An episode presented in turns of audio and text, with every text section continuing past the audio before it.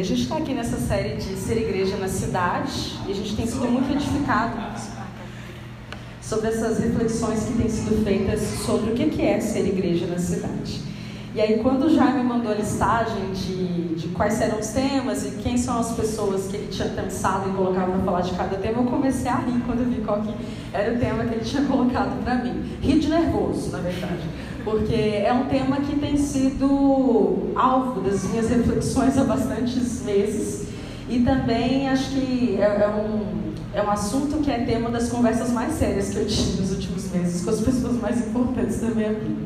Então eu comecei a rir e falei, cara, Deus está me dando a oportunidade de estudar mais sobre e de falar sobre um tema que já está aqui no meu coração, que já tenho pensado a respeito. Então, vamos lá, vamos encarar esse desafio. É, o irmão Wallace leu para a gente aqui é, o relato da criação, que ocupa ali os capítulos de Gênesis 1 e 2, e aí eu peguei só uma partezinha da, da desse relato, que é de Gênesis 4 8, que é quando Deus forma o pó da terra. E, mas lá no começo, desde o começo do, do livro, lá em Gênesis 1, nós temos esse relato do Deus que trabalha. Então, assim, já é bem interessante que a Bíblia já começa com Deus trabalhando, né? E aí no capítulo 1 tá lá, fala do Deus que pensou, que planejou, e ele teve ideias, e ele vai falando enquanto ele vai criando as coisas. E é, é o Deus que ele arquiteta tudo, né? Que ele planeja, ele pensa o que ele vai fazer, mas ele também põe a mão na massa, então ele também é jardineiro, ele é pedreiro, ele faz tudo, tudo que tem para fazer, Deus está ali fazendo, com a mão na massa. Então a Bíblia começa com esse relato muito belo de um Deus trabalhando e fazendo as coisas. Enquanto Deus está trabalhando, é, eu acho que todo mundo vai conseguir se relacionar com isso, independente do que, que a gente faz. Então vamos pensar, eu escrevo muitos textos no meu dia a dia. Então estou lá escrevendo um texto, eu paro, estou lá escrevendo um parágrafo, um subtópico. Aí eu paro, leio aquele tópico para ver se ele fez sentido, para ver se ficou bom e depois eu olho no geral para ver se faz sentido com tudo que eu estou fazendo. Aí eu imagino que uma pessoa que pinta, uma pessoa que borda, uma pessoa que faz alguma, igual a Nayara, a Nayara costura, enfim.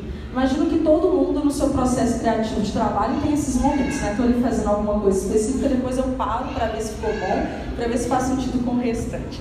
E aí, enquanto Deus vai criando as coisas, ele para e ele vê que tá bom.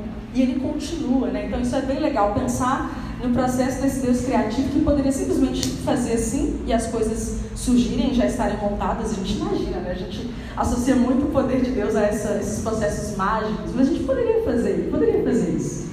Mas não, ele para, ele pensa, ele vai lá e faz, ele olha, tá bom. Ele vai lá e continua a fazer. E aí ele vai criando e vai falando também por que ele está fazendo as coisas. Igual quando ele cria os grandes lumineiros, né?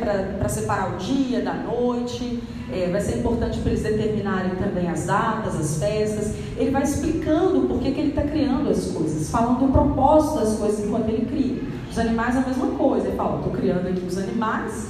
É, e eles vão ser fecundos, vão se multiplicar. Aí tem aqueles animais que vão ficar na água e tudo que eles têm que fazer é nadar e se multiplicar. Aí tem aqueles animais que são é, que vão voar, e é tudo que eles têm que fazer, voar, se multiplicar, e tem os, os que vão ser terrestres também. Então Deus vai criando as coisas e vai explicando o porquê que Ele está criando, qual é o propósito de tudo. E aí chega na criação do homem e da mulher. E aí, quando chega nessa parte, ele fala algo que é diferente de quando ele estava criando as outras coisas, porque ele para tudo e ele fala: façamos o homem e a mulher à nossa imagem e semelhança.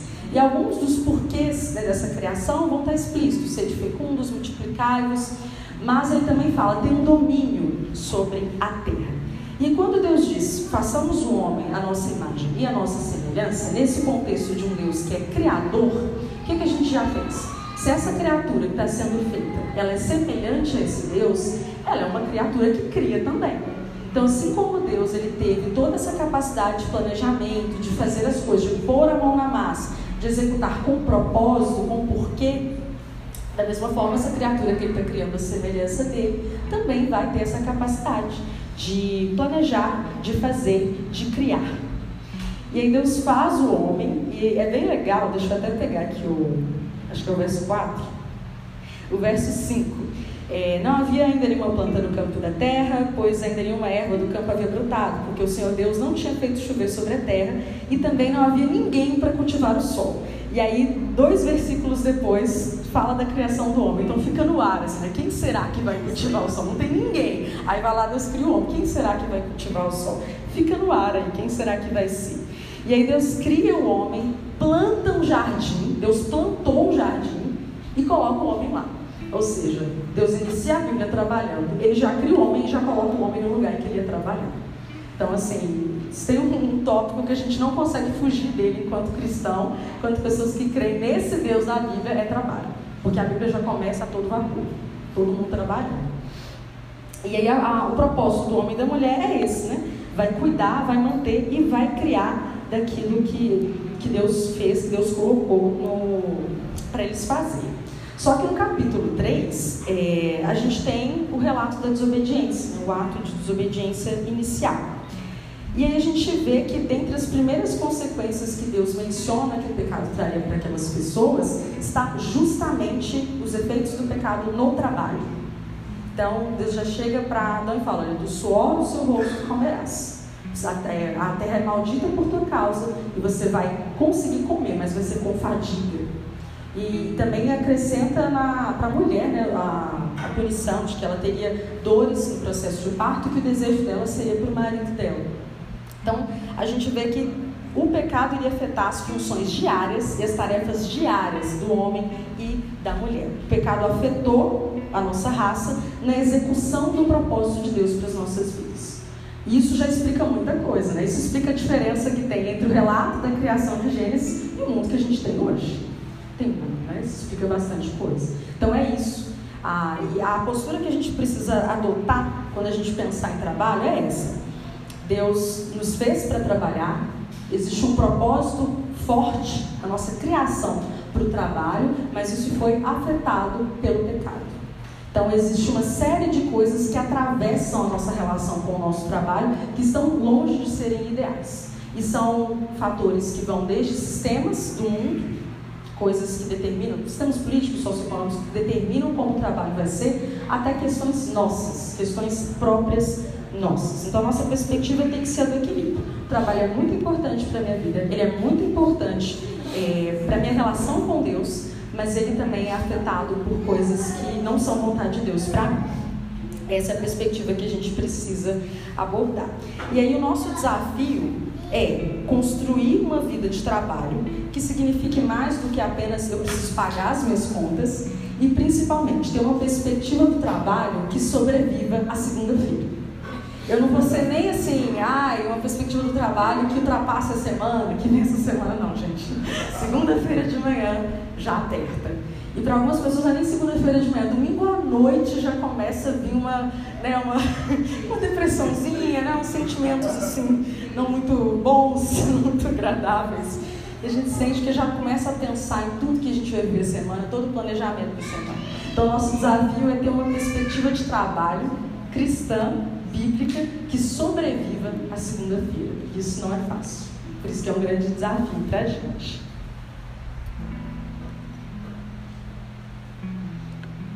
E aí o irmão Wallace leu para a gente também, é, Colossenses 3. Ele leu os versos 17 e 23. É tudo que fizerem, façam em nome do Senhor Jesus. Tudo que fizeram, façam de coração, como para o Senhor e não para os homens. E esses dois versos, 17 e 23, na verdade, o capítulo 3 de, de, Colossenses é um capítulo em que Paulo vai dando uma série de ensinamentos, é como se fosse um compilado de orientações para a vida diária. E aí, dos, dos versículos 17 até o 23, ele está passando uma série de diretrizes para marido, para mulher, para filhos, para pais. E ele, no meio, ele incute essa orientação para servos. E aí, a gente vê que no capítulo 4 também ele fala para senhores. Isso porque essa relação de trabalho marcada por, por esses dois fatores, né, servo e senhor, acontecia ali no, no, no ambiente doméstico. E estava ali. É, e ele dá essa, essa orientação para esses servos: olha, tudo o que vocês fizerem, seja em palavra ou em ação, façam em nome do Senhor Jesus, dando por meio dele graças a Deus Pai. Tudo o que fizerem, façam de todo o coração, como para o Senhor e não para os homens. Esse modelo de trabalho que a gente vê né, na Bíblia, ele é muito diferente dos modelos de trabalho que nós temos hoje. Mas o fato é que ali naquela época tinha crente trabalhando, tinha crente trabalhando em condições que talvez não eram ideais, não eram o melhor modelo de trabalho, mas eles estavam lá. E eles tinham que viver, e eles tinham que trabalhar. Como é que eles iam fazer isso? A resposta é: tudo o que fizerem em palavra ação, no nome do Senhor Jesus Cristo, é, como para Ele, e também façam de todo o coração, como para Deus Pai. E aí, essa orientação né, de como trabalhar, Paulo não fala só em Colossenses, ele fala em vários lugares, ele fala em Efésios também. Eu vou dar uma lida aqui rapidinho. Só para consolidar essa ideia. Então, aqui no, no verso 5 de Efésios 6, ele fala: Quanto a vocês, servos, obedeçam a seus senhores aqui na terra com temor e tremor, com sinceridade de coração, como a Cristo, não servindo apenas quando estão sendo vigiados, somente para agradar pessoas, mas como servos de Cristo, fazendo de coração a vontade de Deus. Então, trabalhar é trabalhar como servo de Cristo. Você pode até estar servindo ao seu Senhor, mas você trabalha como servo de Cristo. Sirvam de boa vontade, como se estivessem trabalhando para o Senhor e não para pessoas. Esse versículo também é bem marcante. Tudo que vocês fizerem, façam de boa vontade, como para o Senhor e não para as pessoas. Mas na real, o nosso trabalho também impacta as pessoas. Então a gente também trabalha para as pessoas. Tem isso também. Sabendo que cada um, se fizer alguma coisa boa, receberá isso outra vez do Senhor, seja servo, seja livre. E vocês, senhores, façam o mesmo com os servos, porque também tinha crente que era senhor. Então tem isso, tinha crente que era servo, mas tinha crente que era senhor.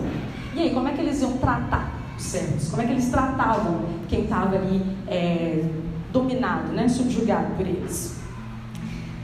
Façam o mesmo com os servos, deixando as ameaças, sabendo que o Senhor, tanto deles como de vocês, está nos céus e que Ele não trata as pessoas com parcialidade. Quando nós dizemos que somos cristãos, nós estamos dizendo que nós entramos para essa vida do reino. É uma vida diferente, é uma lógica diferente. E em todos os nossos paradigmas, toda a nossa forma de ver as coisas muda. Nós assumimos um novo propósito, nós temos um novo porquê, um novo para quê e um novo como. Tudo isso muda. Ele não pode ser como o, as outras pessoas que não são cristãs e não pode ser como quando a gente não era cristão, caso seja é, a nossa situação. E aí cada área das nossas vidas precisa ser considerada de acordo com essa visão de mundo que é a do Evangelho. O trabalho não é diferente. É, nós, nós recebemos de Deus capacidades, nós recebemos de Deus propósito, missão, e a gente tem essa oportunidade de é, colocar isso em prática, de viver de acordo com esse propósito e viver de acordo com essa missão. A gente sabe que não existe chamado parcial para o povo de Deus, né? não, não existe isso. Não, não tem como eu estar metade servindo a Deus e metade não servindo. É, acho que para a nossa comunidade essa é uma ideia até mais tranquila de entender, né? mas é, por muito tempo, até para mim mesmo, é, eu tinha muito essa ideia de que eu só seria servir a Deus quando eu fosse uma missionária de tempo integral. Acho que, que quem é crente há mais tempo tem, essa, né? tem essas ideias. Assim. ah, não, é, é a gente é só meio crente, assim, a gente só vem à igreja no domingo, então, nem meio, né? Um sétimo de crente. Mas a verdade é que não tem chamado parcial do povo de Deus. Né? Quando Deus criou tudo ali no jardim, ele teve a sua criação, e quando ele criou o homem, a criação do homem ela veio acompanhada do propósito de toda a criação. Estava incutido ali, estava no meio ali do propósito da criação. Né? Não é algo separado. É, então, nós trabalhamos, porque precisamos trabalhar, mas a nossa forma de olhar para o trabalho não pode ser apenas uma forma de eu conseguir extrair o meu sustento. A lógica é outra. Eu trabalho, eu vivo de acordo com o que Deus planejou para a minha vida, de acordo com o que Deus me colocou para fazer, e a partir disso eu tiro o meu sustento. A lógica é diferente. Pode parecer que não faz tanta diferença, mas faz.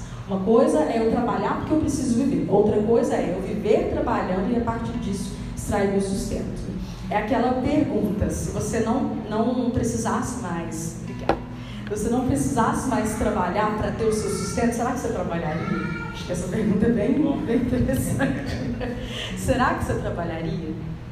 Eu arrisco dizer que muita gente aqui trabalharia assim mesmo, inventar uns hobbies, inventar alguma ocupação, alguma coisa assim, porque está na nossa natureza se ocupar, fazer as coisas. E aí, já que a gente está falando sobre isso, né? Ah, poxa, o que, que, será que eu faria se eu não tivesse que ganhar dinheiro tudo? Eu queria que a gente refletisse um pouco sobre o conceito de trabalho. Eu não vou aprofundar muito aqui nesse conceito, mas eu queria só que a gente refletisse um pouco do que, que é trabalho para a gente.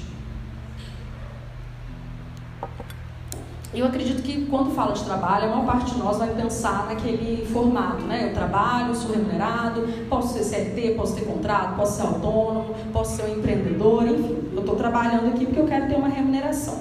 Mas eu queria que a gente lembrasse de outros momentos da nossa vida em que essa ideia de um trabalho que não vem só pela remuneração está presente. Primeira que eu pensei foi quando a gente está estudando, né? ali no, no fundamental, ali no médio a gente está se preparando, aprendendo as coisas básicas da vida, aprendendo a viver em sociedade. E ali a gente tem uma ocupação, a gente tem uma missão. A gente tem bem mais tempo livre, o que é ótimo, mas a gente tem uma ocupação. A gente tem que fazer alguma coisa, a gente tem que entregar alguma coisa. E aí já no ensino médio a gente já vai pensando o que, que a gente vai fazer depois que sai dali, se a gente já vai trabalhar, se a gente vai fazer um curso técnico, se a gente vai fazer uma faculdade. Algumas pessoas decidem fazer um técnico ou uma faculdade, né? então emenda o estudo já continuo estudando. É, e algumas pessoas conseguem, por exemplo, fazer uma faculdade sem trabalhar, outras não. Mas mesmo essas pessoas que não estão trabalhando enquanto estão fazendo faculdade, elas estão com uma ocupação específica do tempo delas, que tem um propósito muito claro. Então, quando eu falar em trabalho, eu não quero que a gente pense somente naquelas pessoas que estão ali é, nos seus ambientes de trabalho fazendo né, as funções. Eu quero que a gente lembre também da pessoa que estuda. E às vezes ela só estuda. Só estuda. Isso é suficiente. É, é um momento de, de, da vida que a gente não está recebendo uma remuneração por aquilo, mas a gente está ocupado com uma tarefa. Isso exaure a gente, isso desgasta a gente. E é, é, é bem complicado porque a gente está num momento precioso, que é o do aprendizado, mas marcado por uma série de pressões, porque eu preciso fazer prova, eu preciso entregar trabalho, eu tenho que entregar resultado. E aí vem as perguntas, né? Será que eu vou ser bom nisso? Será que eu vou conseguir um bom emprego? Será que eu sou inteligente? Vem umas perguntas assim, às vezes, né? Que eu não fui bem na prova, então não devo ser muito inteligente. Nossa, não, não sou capaz. A gente é atravessado por uma série de, de questionamentos e de dilemas quando a gente está nisso. E isso também é uma forma de trabalho, porque isso é uma ocupação, isso tem um propósito. Então, quando a gente vai falando de trabalho, estudantes estão incluídos, tá? Não, não se sintam de fora. Outra coisa também, gente, é o trabalho de casa, né? Manutenção das coisas, limpeza, organização, isso é trabalho. E aí algumas pessoas, elas não vão trabalhar fora, vão trabalhar só com isso. Mas algumas pessoas vão trabalhar fora trabalhar com isso, a chamada dupla jornada, né? E esse trabalho também exige alguma coisa, também é uma ocupação, também tem um propósito muito claro, que é o de funções básicas de sobrevivência, sem as quais a gente não consegue prosseguir, né? enfim, tem como a gente viver num ambiente que não está limpo, que não tem manutenção, que não está organizado, se a gente vive em condição precária. Né? Então, é um trabalho muito importante. E tem pessoas que não vão receber remuneração, vão trabalhar com isso o tempo todo, e tem muitos desafios. Tem o desafio de muitas vezes não ser valorizado, porque só fica em casa, né? não faz nada, não trabalha. Tem o desafio de que a pessoa mora no trabalho dela, então ela não tem divisão né, entre o que é o tempo. Não tem 8 às 18 para a pessoa que trabalha só em casa, porque ela está o tempo todo ali por conta, está fazendo as coisas o tempo todo. Né? Pode ser até de madrugada, não, não tem é, separação. Outro tipo de trabalho também que a gente precisa considerar: maternidade, paternidade. Isso é trabalho. Isso é trabalho. Novamente, pode ter jornada, pode ter jornada dupla ou tripla, enfim, é trabalho. E tem pessoas que não vão trabalhar fora, vão trabalhar apenas sendo mãe ou pai. Mas isso é trabalho, isso é uma ocupação, isso tem propósito. É trabalho. Tá? E com diversos desafios também, é, principalmente para as mamães. Né? E outra, outras, outro grupo de pessoas que eu queria comentar aqui também são aquelas pessoas que não estão trabalhando, mas gostariam de estar. E aí pode ser por diversas razões. Elas podem estar procurando uma vaga para ser contratadas por uma empresa, ou elas podem estar é, com um novo negócio e elas não estão conseguindo trabalhar o tanto que elas gostariam, às vezes estão prospectando clientes ainda e não estão trabalhando como elas gostariam. Essas pessoas muitas vezes vão ter uma rotina assim, elas vão acordar, vão tomar café e vão entrar no LinkedIn e começar a mandar currículo. Ou então vão entrar no Instagram e vão começar a fazer a gestão das redes sociais para ver se prospectam os clientes. Isso é trabalho, isso é ocupação. Elas não estão sendo remuneradas às vezes, mas isso é trabalho, isso é ocupação, isso tem propósito. E essas pessoas enfrentam muitos desafios, porque é um período muito ansiogênico, é desesperador. Você querer um trabalho e não tem, você querer ter cliente e não tem. Então tem uma série de desafios para essas pessoas que gostariam de estar trabalhando e não estão. Mas elas também têm uma ocupação, que é buscar esse trabalho. E elas precisam ser consideradas quando a gente fala disso. E pode ter outro grupo de pessoas que eu tenho esquecido, tá? Mas esse foi o que eu imaginei que era, tem vários, né? Mas esses foram o que eu pensei que, que seria mais é, comuns. E também, gente, os aposentados, a aposentadoria, querida aposentadoria. A gente observa que aqui no Brasil, boa parte dos aposentados continuam trabalhando. Isso pode ser por diversas razões, pode ser porque, ah, não, estou bem, estou forte ainda, né? Vou continuar fazendo as coisas. Ou às vezes é por necessidade. Que eu vou receber com a minha aposentadoria não dá para viver. E tem muitas famílias que dependem da renda do aposentado. Então, aqui no Brasil a realidade é essa: o aposentado ainda trabalha.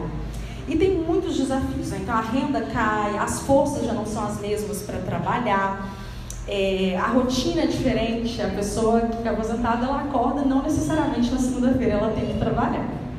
E aí eu imagino que as pessoas mais cansadas, o olho até brilha, né? Tipo, não, imagina, eu não que trabalhar essa semana, estou tão cansada, adoraria. Só que isso traz muitos desafios essa fase de transição da, da vida laboral para a aposentadoria pode trazer muitos sentimentos de inutilidade, pode trazer muitos sentimentos de, poxa, eu não sou mais produtivo, poxa, eu não sou mais importante, eu não sou mais útil para a sociedade. Pode vir muitos sentimentos assim. E eu, sinceramente, fico muito preocupada com a minha geração quando ela se aposentar. Porque a geração mais antiga, ela sofre com a aposentadoria. Mas eles tinham uma outra lógica de trabalho, eles tinham outra forma de se relacionar com o trabalho. Mas a minha geração é uma geração marcada pela performance e pelo desempenho. A gente tem que ser muito bom, a gente tem que ser ótimo, é muita produtividade, olha o tanto que eu produzo. Então eu fico pensando, esse cambada de gente que precisa performar, que precisa desempenhar, que precisa ser muito bom quando se aposentar. Porque quando a gente vive por essa lógica, a gente tende a atrelar o nosso valor ao nosso desempenho. Eu sou o tanto que eu produzo. Eu sou, meu valor como pessoa está no quão bom profissional eu sou, do tanto que eu ganho. A gente, às vezes, até categoriza as pessoas de acordo com isso. Fulano é bem sucedido. Ah, fulano não, tadinho. Não foi muito pra frente, não, né? Não rendeu muito, não. A gente tende a categorizar as pessoas assim. A gente tende a olhar para o nosso valor também dessa forma. Então, eu fico muito preocupada quando eu penso na minha geração ao se aposentar que, que vai acontecer? É, e, e, se acontecer algo que a gente precisa se aposentar antes, alguma lesão, algo que a gente precisa se, se aposentar por invalidez, o que, que vai acontecer com a gente? O que, que a gente vai pensar sobre a gente mesmo? Eu fico bem preocupada com isso. Então, gente, urge a gente pensar um pouco mais sobre o trabalho, sobre a nossa relação com o trabalho. E, bom, pensando aqui, pode ser que muita gente aqui nunca vai ser mãe, nunca vai ser pai, algumas pessoas podem conseguir escapar do trabalho doméstico, tem gente que não estudou, mas da aposentadoria eu não tenho certeza se todo mundo vai conseguir escapar. A gente, na verdade, deseja chegar à aposentadoria, né? é o que a gente espera. Então, a gente precisa pensar nossa relação com o trabalho, a gente precisa pensar nossa relação com o nosso tempo, com as nossas ocupações porque a gente, a maior parte da galera aqui é população economicamente ativa, mas daqui uns anos nós não seremos. Então a gente precisa começar agora a pensar sobre o que, significa trabalho para a gente, onde está o nosso valor, o que, que nos determina como pessoas, o que, que nos determina como seres humanos, como cristãos, porque o tempo corre e trabalho ele tem fase. Tem fase que a gente não trabalhou, tem fase que a gente está trabalhando, mas pode chegar a fase que a gente não vai trabalhar também. Então precisamos pensar é, sobre isso.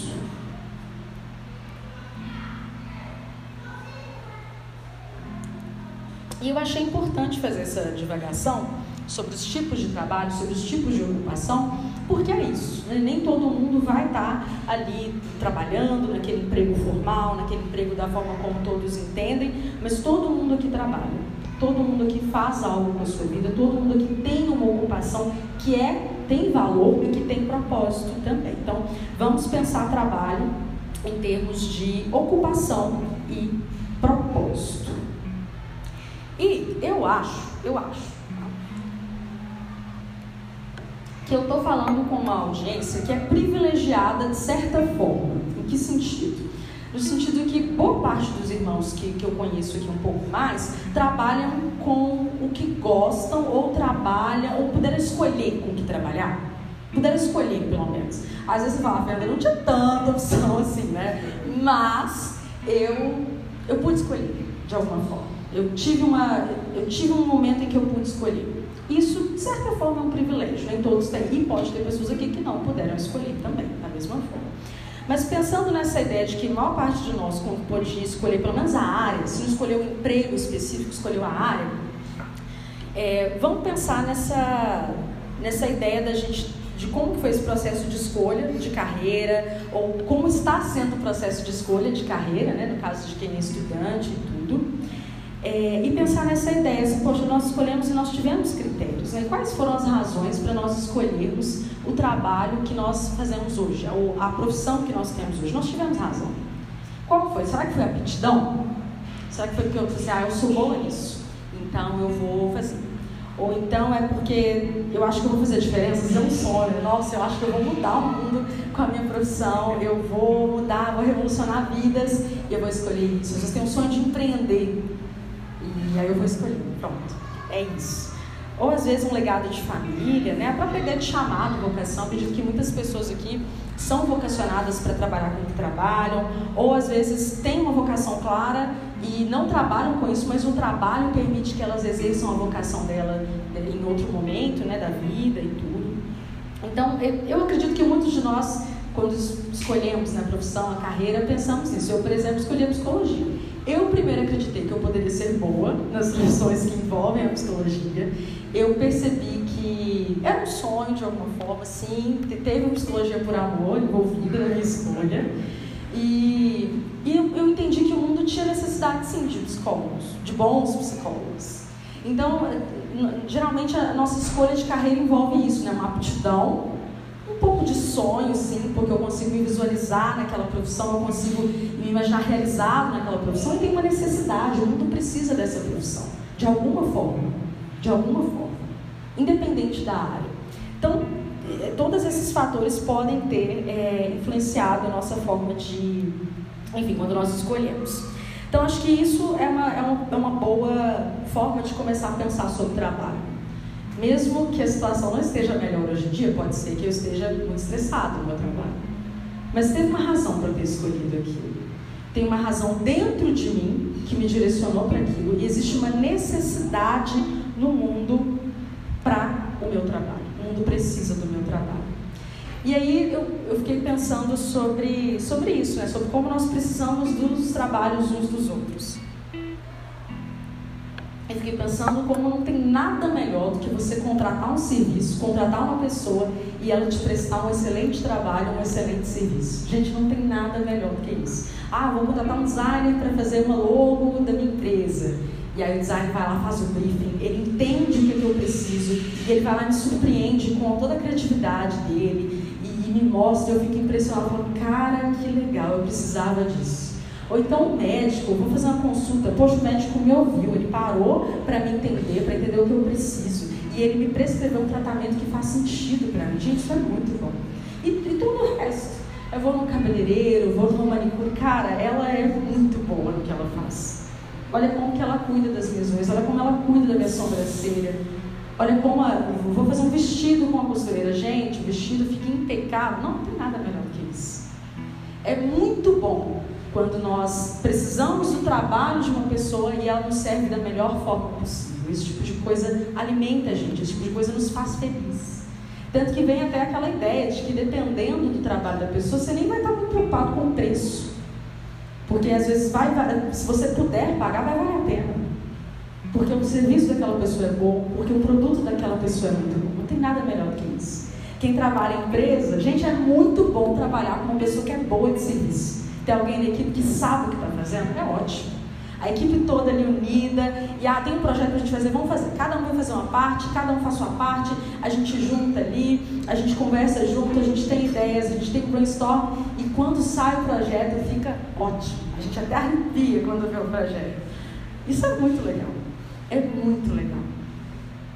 termos pessoas que trabalham bem e que nos servem com o trabalho. Elas são remuneradas, não é um trabalho servil, mas mesmo assim é um serviço, porque tem diferença entre eu fazer o meu trabalho de qualquer forma ou fazer o mínimo e eu fazer um excelente trabalho. Tem diferença.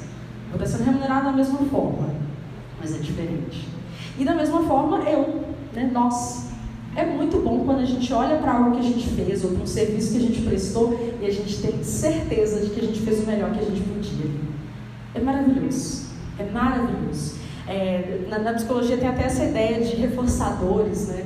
E o salário, o pagamento, ele pode ser um reforçador que vem a médio prazo, porque eu estou fazendo aqui, mas talvez vai chegar no quinto dia útil, ou vai chegar depois que o cliente receber a, o meu trabalho. Mas o trabalho que é bem feito, que eu me dedico, ele tem uma recompensa em si mesmo.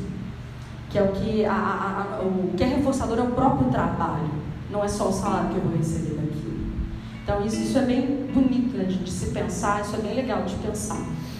Então, nada melhor do que a gente conseguir fazer bem o nosso trabalho. Mas, Fernanda, eu sou porteiro. Eu sou porteiro. Sim, você pode ser porteiro de um condomínio, da casa de alguém. Imagina a pessoa entrando para a casa dela sendo bem recebida, a pessoa entrando para o ambiente de trabalho dela sendo bem recebida, a pessoa entrando para um consultório, às vezes ela está ansiosa com o resultado de algum exame, está entrando no consultório está sendo bem recebida. Pessoa está entrando no escritório de advocacia, está preocupada, tribulada, está no processo, está sendo bem recebida. Mas, Fernanda, nem todo mundo me vê. Às vezes eu sou invisibilizado. Sim, isso pode acontecer. Porque, como a gente já falou, nosso, nossa relação com o trabalho, nossos modelos de trabalho são atravessados por fatores que não eram da vontade de Deus. Então, sim, existe desigualdade, existe sim pessoas é, prepotentes, arrogantes, que por alguma razão elas acham que você não merece o bom dia delas. Existem essas pessoas, sim. Isso com todos os trabalhos, né? Mesmo que você esteja num, num cargo muito alto, ah, eu sou gerente, tudo, eu sou diretor, mas aí vai ter o CEO. Ah, eu sou CEO, mas aí vai ter o acionista. Sempre vai ter alguém acima né? que pode estar nesse lugar de opressão. Então, nosso trabalho é muito atravessado por isso. Mas, de toda forma, essa, essas três palavras são muito importantes para a gente pensar no nosso trabalho, que é competência, amor e necessidade. Nós temos a competência para fazer, temos, se não há amor, pelo menos um gosto por fazer, porque se a gente não tiver um pouquinho de gosto pelo nosso trabalho, a gente não consegue desenvolver. A gente não consegue entrar naquela, no flow, né, para poder fazer o trabalho. E tem que ter necessidade. Alguém precisa do nosso trabalho. Então é isso. Nós precisamos dos trabalhos uns dos outros, nós precisamos dos serviços uns dos outros. Isso por si só já dá muito propósito ao trabalho. Porque se a ideia é simplesmente que a gente viva a vida, a ideia não é só que a gente fique aqui na igreja, mas que a gente viva as nossas vidas cotidianas, faz muito sentido que eu sirva a Deus e ao meu próximo com o meu trabalho, seja ele qual for, independente de qual é o meu trabalho. E aí, a ordem de Paulo, lá em Colossenses e também em Efésios, é essa. Quando fazemos algo, devemos fazer com o nosso coração, servindo a Deus e não somente a homens, porque isso é bom. Assim eu sirvo o meu próximo, assim eu sirvo a Deus e assim a sociedade floresce. É assim que a sociedade floresce, com as pessoas conseguindo dar o melhor de si. É assim que eu consigo viver bem meu dia, quando as pessoas que estão trabalhando com quem eu cruzo no meu dia a dia me tratam bem. Quantas vezes não é um maltratamento que acaba com o dia da gente? Isso pode acontecer. Você chegou no trabalho, o colega não estava muito bem, deu um bom dia atravessado, ou então foi, enfim, tava, foi pegar o ônibus, o motorista saiu dirigindo muito acelerado, foi desconfortável, enfim. Esse tipo de coisa pode atrapalhar, mas esse tipo de coisa também, quando é bem feito, né, esse trabalho, quando é bem feito, ele pode mudar o dia da gente. E aí, pensando nisso, nessa ideia de que, poxa, nós precisamos trabalhar como a, se a gente estivesse fazendo para Deus, mesmo eu estou fazendo uma unha, faça sua unha como para Deus, né? servindo ao seu próximo com o seu trabalho. Quando a gente pensa nisso, poxa, então eu estou fazendo o meu trabalho aqui, eu estou fazendo o meu melhor, eu vou me empenhar nisso, a gente pensa, cara, o, o Evangelho ele nos desaliena. Ele desaliena a gente. Porque se eu estou trabalhando e eu sei que eu estou fazendo de acordo com a vontade de Deus, e eu sei que eu estou servindo ao meu Deus, eu não vou ficar alienado no meu trabalho. Então, acho importante a gente pensar nisso, né? nós como cristãos. Pode ser que nesse momento, nesse período da sua vida, o seu trabalho esteja sendo sua principal fonte de estresse. É ele que, que, que paga suas contas, mas também é ele que te faz arrancar os seus cabelos. Isso pode estar acontecendo. Cabelo branco, eu tenho muito, posso falar.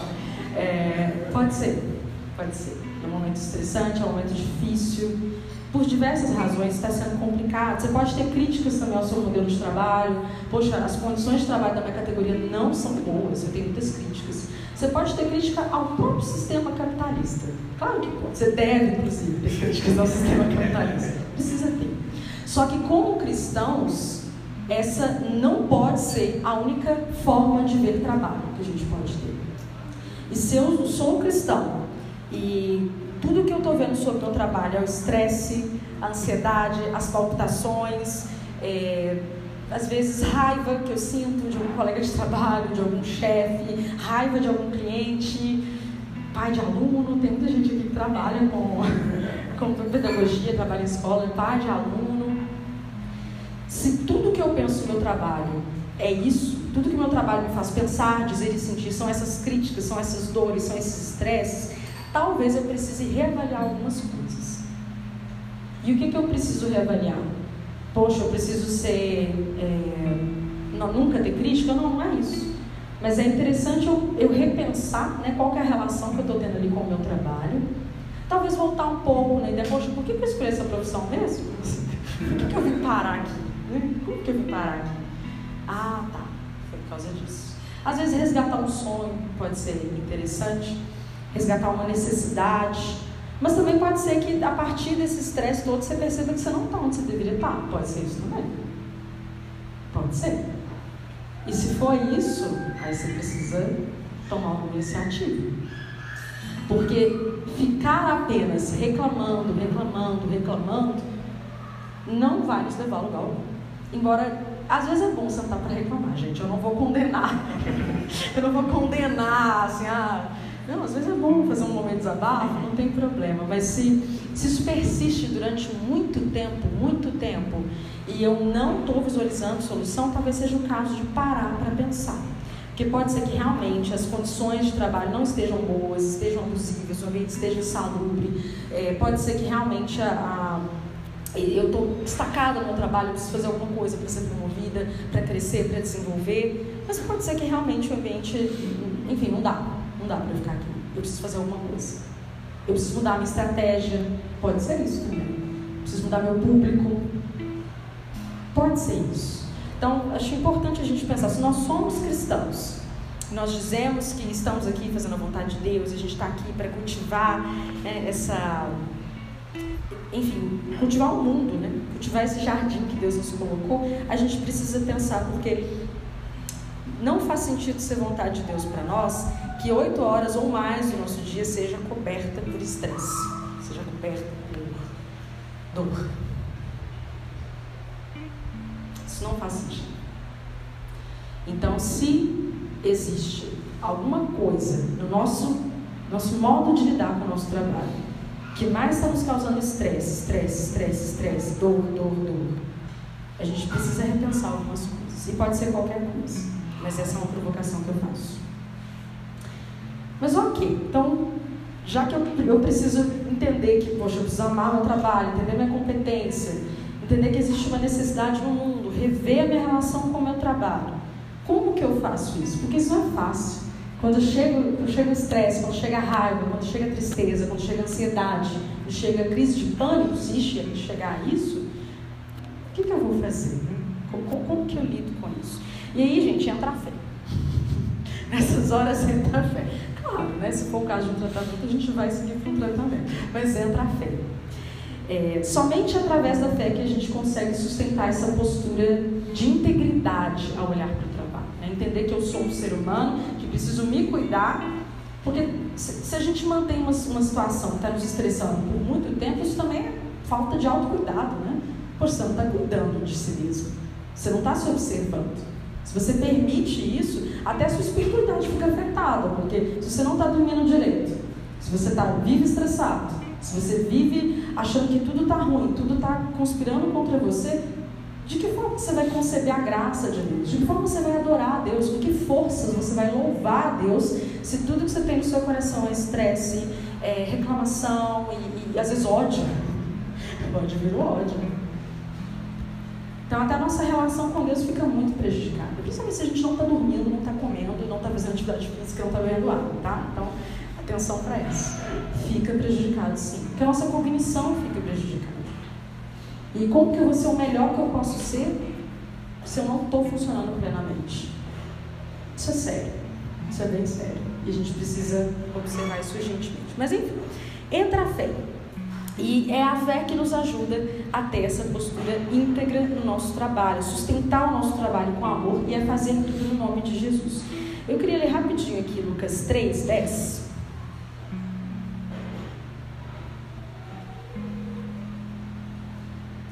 3 vezes. É, aqui no capítulo 3 de Lucas, João Batista estava pregando e as pregações de João Batista eram sempre muito fortes, né? muito fortes, as pessoas ficavam apavoradas, assim, querendo se arrepender. E aí ele pregou e tudo, e no verso 10, as multidões perguntaram a João, o que é que devemos fazer? Ele respondeu, quem tiver duas túnicas, reparta com quem não tem, e quem tiver comida, faça o mesmo. 12. Também alguns publicanos chegaram para ser batizados e perguntaram a João: Mestre, o que devemos fazer? Ele respondeu: Não cobrem mais que o estipulado. Também soldados lhe perguntaram: E nós, o que devemos fazer? E ele lhes disse: Não sejam prepotentes, não façam denúncias falsas e contentem-se com o salário que vocês recebem.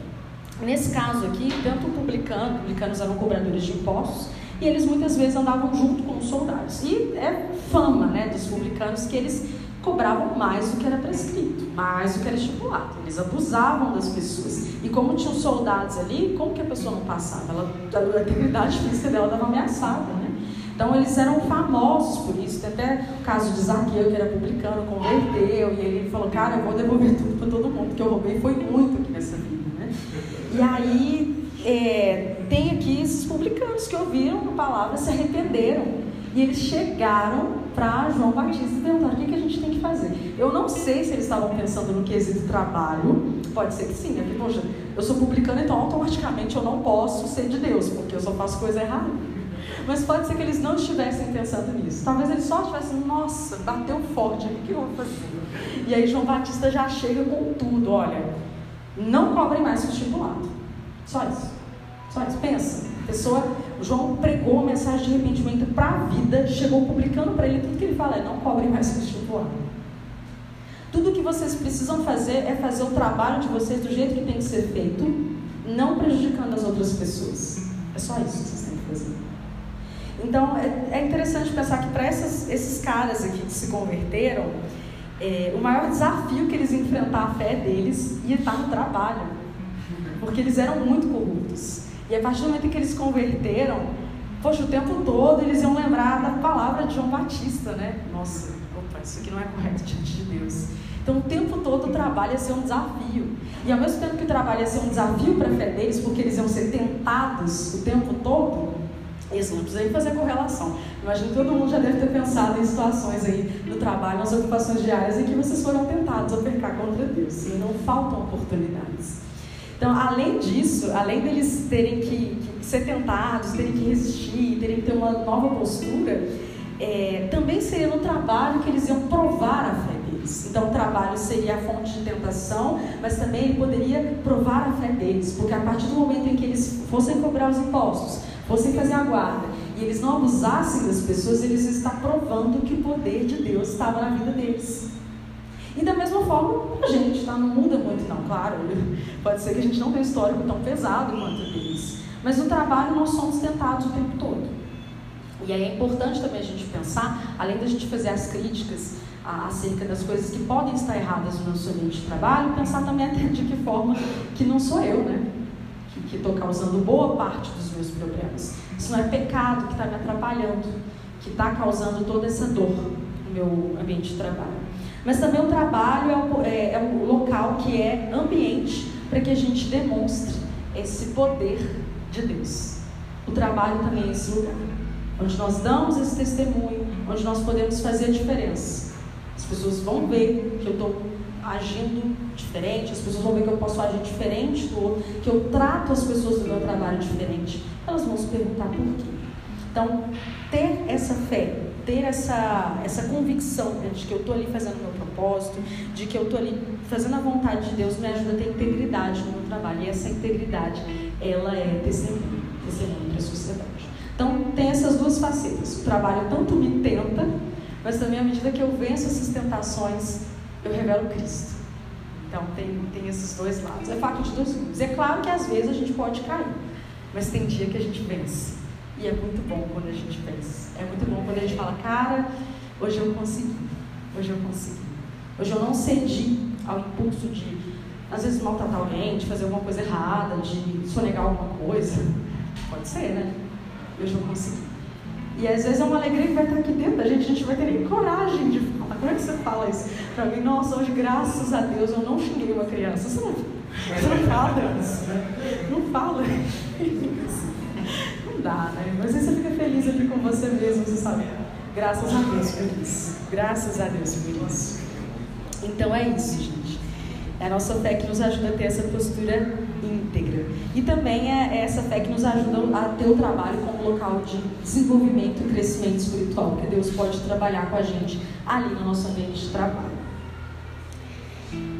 E também, é... ah, sim, isso aqui é importante.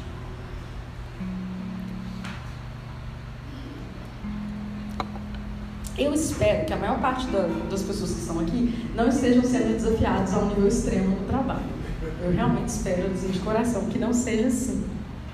Mas mesmo que você esteja tranquilo, poxa, tá tudo bem agora no meu trabalho, eu estou suave, estou muito satisfeito, feliz, empolgado, é importante pensar que, poxa, a fé opera aqui também, né? E chamar Deus para as coisas. Mesmo que esteja tudo bem, a gente não pode chamar Deus somente no desespero, né? Chamar Deus para as coisas. Poxa, hoje eu tenho uma reunião desafiadora. E orar. Vou orar antes dessa reunião. Tenho um cliente muito exigente. Eu vou ter que tomar mais cuidado. É um cliente importante, porque ele pode me indicar para outros. Então, orar antes de atender esse cliente, orar antes de iniciar o dia de trabalho.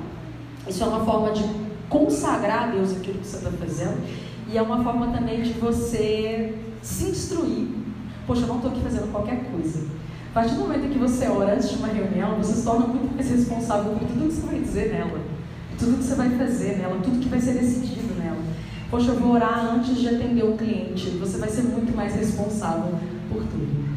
Eu vou orar antes de fazer uma peça de design. Você vai ser muito mais responsável por tudo. Então, a oração é uma forma de consagrar o nosso trabalho a Deus, mas também uma forma de disciplinar o nosso coração e lembrar: opa, você não está fazendo isso aqui só por você e você não está fazendo isso na força do seu próprio braço.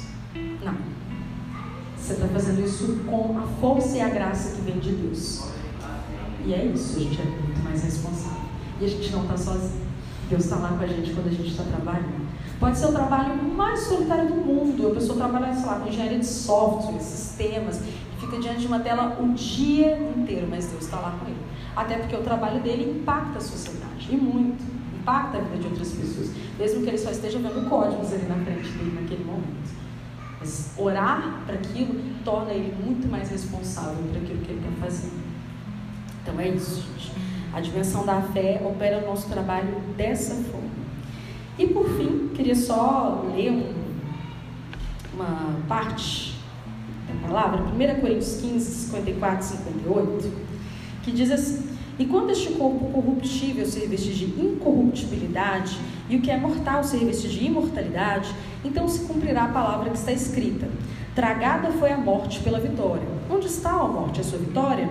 Onde está a morte, o seu aguilhão? O aguilhão da morte é o pecado, e a força do pecado é a lei. Graças a Deus que nos dá a vitória por meio de nosso Senhor Jesus Cristo. Portanto, meus amados irmãos, sejam firmes, inabaláveis e sempre abundantes na obra do Senhor, sabendo que no Senhor o trabalho de vocês não é vão. E a gente já sabe, a obra do Senhor não é só vir à igreja, é também vir à igreja. A obra do Senhor não é só pregar, é também. Mas não é só. A obra do Senhor é viver a minha vida de acordo com a vontade de Deus, diante de Deus, entregando tudo para Ele. Isso é obra do Senhor. Isso reflete propósito criacional na O propósito de Deus a nos fazer, a nos compor. Então, gente, olha como que isso é confortante, né? Eu saber que no Senhor o meu trabalho não é vão. Não é vão. Tudo que eu faço em Deus persiste. Tudo que eu faço em Deus importa. Importa para sempre. Para sempre. Porque é o reino de Deus. O reino de Deus já está aqui. E ele vai perdurar, ele vai resistir. Quando tudo for aniquilado, quando tudo acabar, o reino de Deus persistirá. E se eu trabalho por esse reino, ah, Fernanda, mas é uma coisa tão simples. Eu faço uma coisa tão simples, eu distribuo um panfleto. É muito simples. Mas é pelo reino, não é? Então persiste, então dura. E no Senhor não é vão. Essa é uma esperança que a gente tem. E, e mais do que isso, a, a palavra de Deus começa com a criação de um jardim.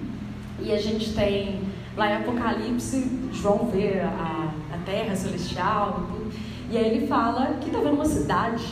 E essa, esse contraponto é muito legal. Ele começa com um jardim, termina com uma cidade, dá, dá aquela impressão, poxa, a gente fala, ah, quando chega aqui tudo era mato, e hoje já está transformado. Essa ideia de transformação, né, de que o trabalho humano, a criação humana, o cultivo humano, ele pode transformar o jardim em cidade. Não necessariamente a selva de pedra, né, que, que aniquila tudo que é verde, não é isso. Mas transformação. Aquilo que era uma matéria-prima, que era uma matéria bruta, se transforma em outra coisa e existe mais qualidade de vida e as pessoas vivem melhor e, e, e têm mais, enfim, conforto na vida delas. Então é muito interessante pensar nisso. A Bíblia começa com um jardim e termina com uma cidade. Tudo isso faz, uma, faz a gente pensar nesse trabalho. Esse trabalho já começou hoje, inclusive. Né? Não é que vai tudo acabar e a gente vai chegar lá e a gente vai reconstruir a cidade né? do zero. Não é bem isso que a Bíblia nos ensina. Então, esse trabalho que a gente faz hoje importa. E eu queria encerrar com uma, um poema, livre tradução, tá? Então pode ser que algumas partes estejam precisas. Mas ele diz o seguinte: Quando o último quadro da terra for pintado e os tubos estiverem retorcidos e secos, quando as cores mais velhas tiverem se apagado e o mais jovem crítico tiver morrido, descansaremos e de fé precisaremos deitar por um éon ou dois, até que o Mestre de todos os bons trabalhadores nos coloque para trabalhar novamente. E aqueles que foram bons serão felizes, eles se sentarão em uma cadeira dourada, com pincéis de cabelo de cometas, eles respingarão em uma tela de dez léguas. Eles encontrarão verdadeiros santos em quem poderão se inspirar: Madalena, Pedro e Paulo. Eles trabalharão por uma era, em um sentar, e nunca se sentirão de modo algum cansados. E apenas o Mestre nos louvará, e apenas o Mestre nos culpará. E ninguém trabalhará por dinheiro, e ninguém trabalhará por fama, mas cada um pela alegria do trabalhar. E cada um, em sua estrela separada, desenhará a coisa assim como ele a vê, para o Deus das coisas como elas são. E aí eu queria só que a gente refletisse nesses elementos assim que a gente trouxe, só antes da gente encerrar. Como que eu levo tudo isso para o meu dia a dia? Foram muitas reflexões. Como que a gente leva isso para o nosso dia? Algumas sugestões do que pensar, mas cada um pensa da sua forma. Primeiro, recupere, caso tenha perdido, a sua própria noção das suas competências e aptidões. No que, que você é bom? De que forma o seu trabalho te leva a refletir a imagem de Deus, sendo criativo, dominando e frutificando? Outra coisa, quais funções no seu trabalho você gosta de fazer? Essas funções elas são equilibradas com aquelas partes que você não gosta, mas que são essenciais do seu trabalho? E um terceiro, como o seu trabalho faz sentido para a vida em geral? De que forma isso traz senso de propósito para você? É só uma sugestão de reflexões, mas cabe você fazer aqui, fizer mais sentido para você. Mas reflita. Reflita sobre o seu trabalho, reflita sobre suas ocupações, sobre os sonhos que, que você tem tido nesse momento. Reflita. Vamos orar? Senhor, eu te agradeço por essa oportunidade que o Senhor nos deu de estarmos refletindo sobre o trabalho. uma coisa que é tão presente na vida da gente, que é tão falada, tão comentada e é alvo muitas vezes de sonhos, de empolgação, mas também pode trazer para a nossa vida muita ansiedade, muita tristeza, muita preocupação. Eu oro ao Senhor, Pai, para que o Senhor nos lembre, nos lembre desse propósito criacional do trabalho, o Senhor nos lembre como é da vontade do Senhor que sim que nós trabalhamos. Eu te peço, Pai, que o Senhor nos dê alegria. Alegria, alegria para poder fazer essas coisas que são colocadas para gente, ou que o Senhor nos ajude a encontrar essa alegria no trabalho, que o Senhor nos ajude, Pai, a encontrar estratégias para lidar com essas coisas que não têm sido boas, e às vezes nós estamos presos no lugar que a gente está trabalhando. Talvez a gente não consiga sair agora. Mas que o Senhor nos dê essa capacidade, essa inteligência, essa sabedoria para traçar estratégias, para tornar mais possível, para tornar mais tolerável, enquanto a gente não consegue mudar.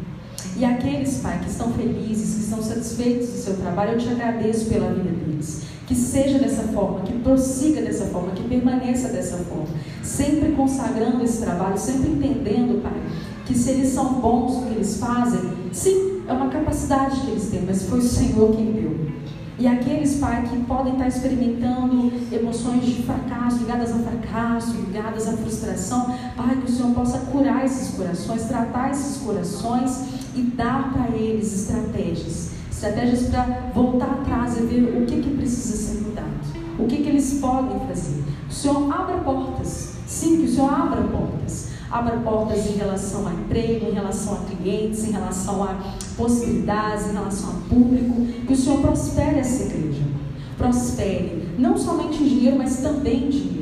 Que nós tenhamos condições de nos sustentar, que nós tenhamos condições de fazer coisas que sejam agradáveis, que possamos trabalhar não somente para comer o básico, mas que trabalhemos sim para podermos viajar, para podermos viver coisas boas na vida, para podermos ofertar, podemos ajudar uns aos outros nos dê consciência de que somos apenas mordomos, nada mais do que isso. Tudo que o Senhor nos dá é para que nós possamos manejar, administrar e gerenciar. E que o Senhor nos dê sabedoria para isso. Consigamos fazer isso da melhor forma possível, sempre trabalhando e administrando esses recursos como fazendo para o Senhor, não somente para os homens, mas também servindo aos homens. Que essa igreja, Pai, se destaque por um excelente trabalho em tudo, tudo que nós fizermos seja um trabalho formal, seja um trabalho que não é formal, trabalho aqui dentro. Que nossos irmãos também sejam servidos pelo nosso trabalho, que ele seja excelente, que ele seja bom e que ele glorifique o teu nome, em nome de Jesus. Amém.